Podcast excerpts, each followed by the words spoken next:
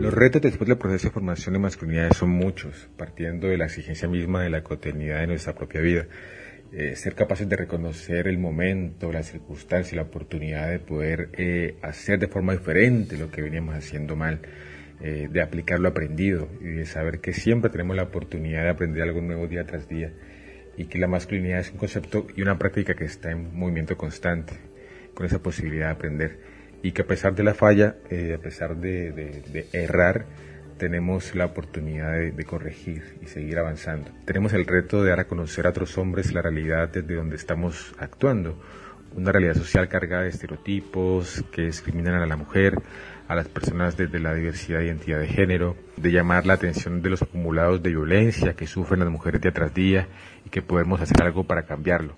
alertar o denunciar los casos de violencia y discriminación. También hace parte del reto y de la oportunidad que tenemos para hacer las cosas de manera diferente, eh, de hacer réplica en nuestros espacios habituales, nuestro hogar, nuestras familias, amistades, trabajo, estudio, etcétera. Sobre todo actuar desde la coherencia, ¿no? Desde lo que se piensa, se dice y se hace. Tenemos la oportunidad día tras día de desaprender y aprender nuevos hábitos, aquellos hábitos que parten desde el autocuidado,